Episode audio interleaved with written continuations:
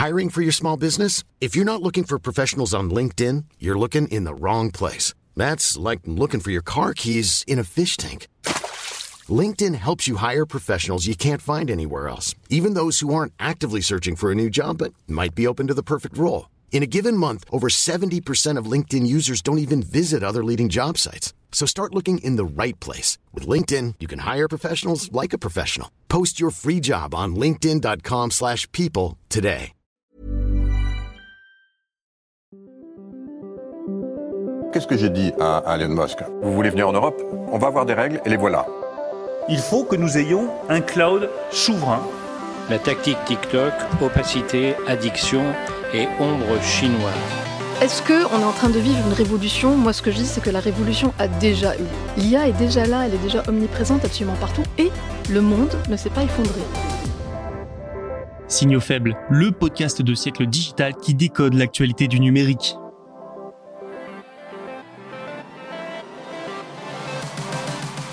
Salut à toutes et à tous, j'espère que vous allez bien. On se retrouve en ce 12 septembre 2023 pour un nouvel épisode de Signaux faibles. Voici les actualités au programme. Ça bouge encore dans la food tech française avec la vente de Kitok par Carrefour. Toujours en France, le Conseil national de la refondation numérique a publié son premier bilan, nous verrons ce qu'il faut en retenir. Nous parlerons aussi d'Alibaba, le géant chinois poursuit sa restructuration et mise toujours plus sur l'IA. Et nous terminerons avec la Cour pénale internationale qui s'attaque dorénavant au cybercrime. Un peu de tout aujourd'hui et c'est pas plus mal. Allez, décodons tout de suite ces actualités. Bonne écoute. Décidément, les ventes se succèdent dans la food tech française. Désormais, c'est Kitok qui est mis sur le marché selon les informations de l'informé. Kitok, c'est une start-up française de panier recettes. Donc grâce à un abonnement, vous pouvez choisir des recettes et recevoir le panier avec les ingrédients frais nécessaires chez vous. Et la jeune pousse propriété de Carrefour va être vendue à Terence Capital. Cette vente est une illustration de plus des soubresauts que traverse le monde de la foodtech tricolore. Rien que la semaine dernière, nous vous parlions de la belle vie, en lice pour s'offrir Frichti.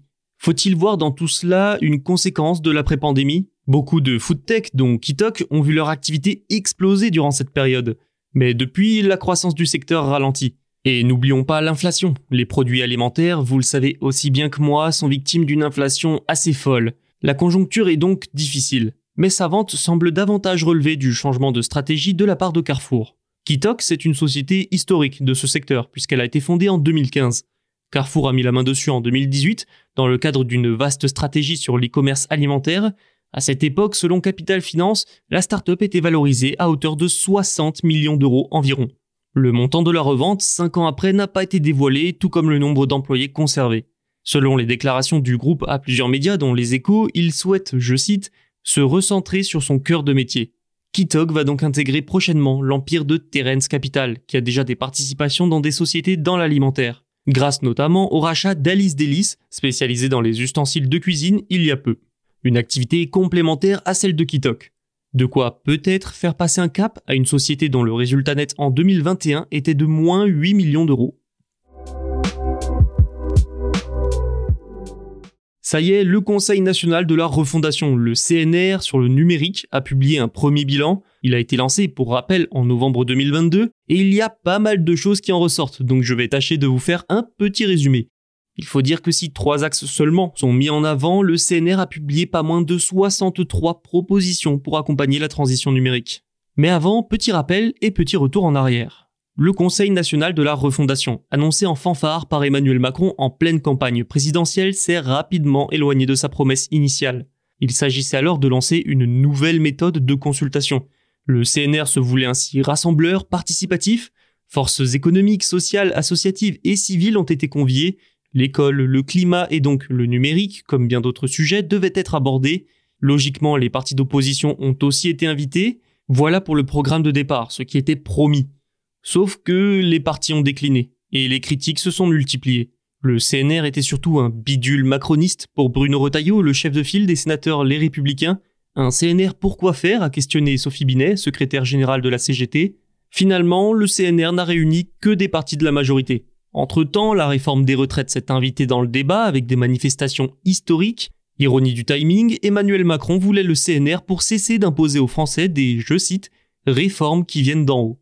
Bref, le CNR sur le numérique, lui, a rendu ses premières conclusions le 11 septembre. Voici les trois enjeux identifiés. L'inclusion numérique, la lutte contre les violences faites en ligne et la transition numérique au travail. Le CNR recommande ainsi, entre autres, la concentration des ressources publiques et privées pour soutenir la durabilité des initiatives ou encore le déploiement d'outils et de diagnostics d'accompagnement accessibles à tous. In fine, le but est de donner des solutions pratiques pour aider tout un chacun à s'inclure dans le numérique. Le CNR veut aussi de l'apaisement en ligne. Pour cela, les campagnes d'information sur les enjeux liés à la sécurité en ligne devraient gagner en importance et un baromètre pourrait être mis en place pour évaluer le niveau d'apaisement, de pacification du monde virtuel. Sans surprise, il a aussi été question d'intelligence artificielle, forcément, notamment sur la transition numérique au travail. Ici, les mesures doivent permettre d'élaborer les bonnes pratiques, de favoriser la transparence et la responsabilité dès lors qu'il est question de cette technologie. Un registre sur les outils d'IA pourrait même être créé. En fait, le CNR veut surtout assurer un équilibre entre la technologie et les considérations des travailleurs.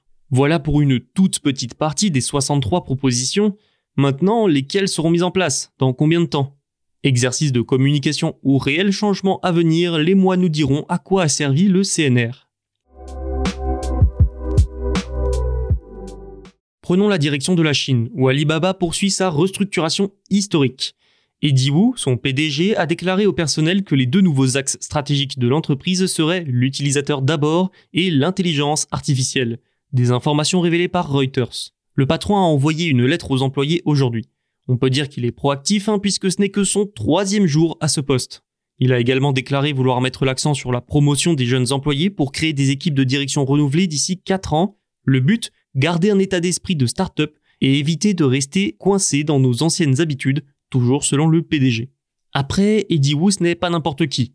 C'est l'un des fondateurs du groupe Alibaba et un proche de l'ancien patron, Jack Ma. Ces déclarations sur l'orientation de la société arrivent aussi dans un moment bien stratégique. Alibaba est en effet, je l'ai dit, en pleine restructuration, la plus importante de son histoire.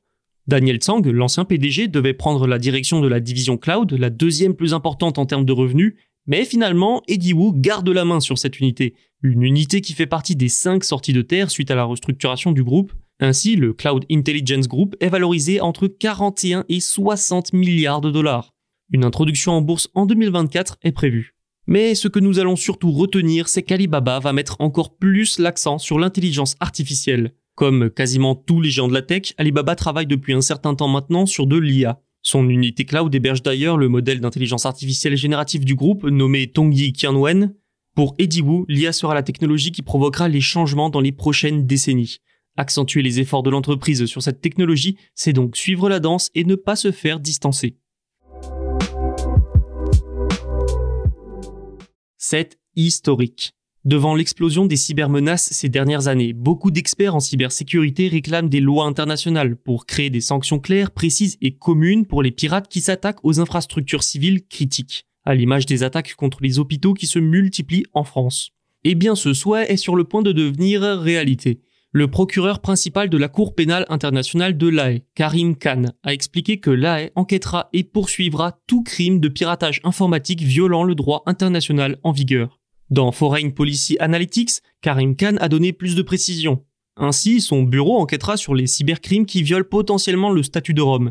Et le statut de Rome, pour ceux qui auraient éventuellement oublié quelques cours d'histoire, c'est un traité qui définit notamment le pouvoir du tribunal de l'AE il lui permet surtout de poursuivre les responsables de crimes de guerre, de crimes contre l'humanité et de génocide. Même s'il n'en est pas fait mention, impossible de ne pas penser au conflit entre la Russie et l'Ukraine quand on entend tout ça. Depuis 2014, des agences russes mènent des campagnes de cyberattaques contre l'Ukraine et parfois contre ses infrastructures critiques. L'un des derniers exemples en date, c'est la cyberattaque contre le réseau de satellites Viasat utilisé par l'armée ukrainienne qui a provoqué des pannes dans toute l'Europe. Sachez également que les prérogatives de l'AE touchent les pirates informatiques eux-mêmes, bien sûr, mais aussi tout le commandement au-dessus. Officiers, dirigeants et hommes politiques ne sont donc pas à l'abri. Ça y est, la Cour pénale internationale est entrée dans le 21e siècle et l'ère du numérique. Voilà, c'est fini pour aujourd'hui. Merci pour votre écoute et n'oubliez pas de vous abonner. On se retrouve demain pour un nouvel épisode. D'ici là, vous pouvez écouter tous les podcasts de Siècle Digital sur siècledigital.fr et les plateformes de streaming.